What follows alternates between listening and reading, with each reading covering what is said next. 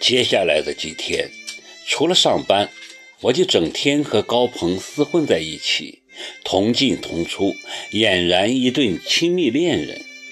但只有我们自己知道，我们不是。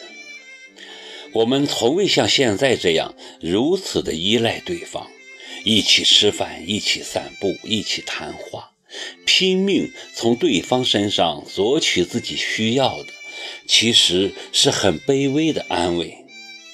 我们看似如胶似漆，却又刻意保持距离。进出莫愁居的时候，住在隔壁的齐树里好几次都碰到了我们，但他没有再显露声色，态度比第一次看到我们时平和得多。他甚至还主动跟高鹏打招呼。高鹏不知内情，也连连笑着点头。你这邻居是个款爷吧？高鹏那天又碰到了衣冠楚楚的齐树礼，你最好少跟他搭讪。我没好气地说：“小心他把你卖了都不知道。”扯淡！我能卖几个钱？他卖我干什么？高鹏觉得好笑。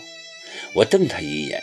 不耐烦地说：“反正你少跟他接触就没错。”这天晚上，我们约在五一广场的一家餐厅吃饭，两人的胃口都很好，点了满满一桌子菜，又上了一瓶上好的红酒。我们坐得很近，高鹏主动而热情地往我的酒杯里加着酒，四目相对时。我看到了他眼中深深的痛楚，还有一种怀疑的眼神在里面。他怀疑什么？你会爱上我吗？他问了个愚蠢的问题，问得很唐突。你不是说我们在一起时不要谈感情吗？我微笑着说，拿起酒杯同他碰杯。怎么，你反而来问我呢？是不是喝多了？我也不知道，真不知道。高鹏使劲摇头，点燃一根烟，神情很沮丧。跟你接触久了，我有点怀疑自己的意志力。我们都不愿谈感情，但其实我们比任何人都需要感情，因为太需要，反而变得迟疑。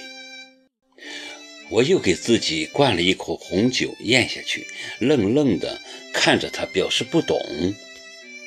高鹏吐着烟，烟雾缭绕中，他被酒精染红的脸悲哀地显露出一股腐朽的快感，似乎在暗示着他混乱潦倒而无常的一生。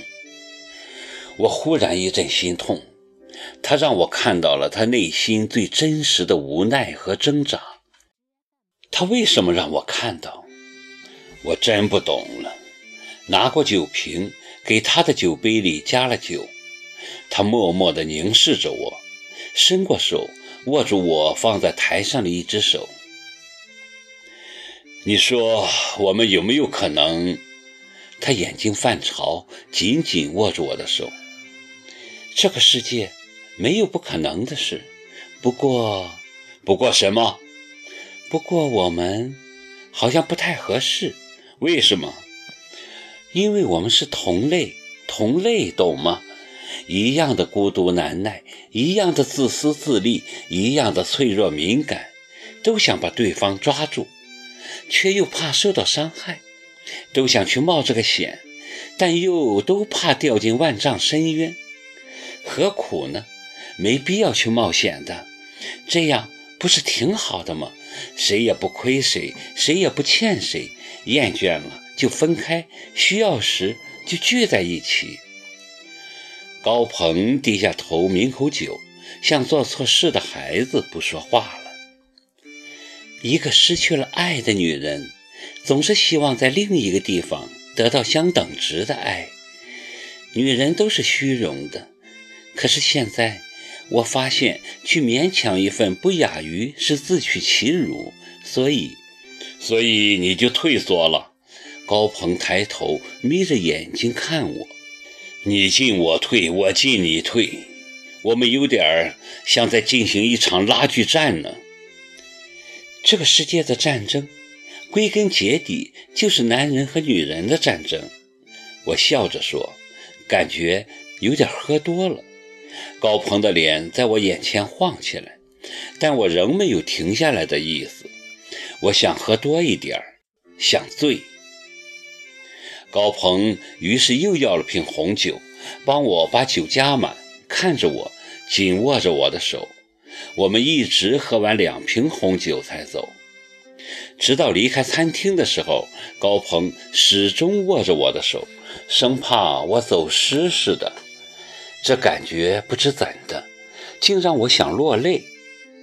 后来的很长一段时间，我们常常在一起喝酒聊天，相互凝视着，感觉世界如此喧嚣，我们如此渺小。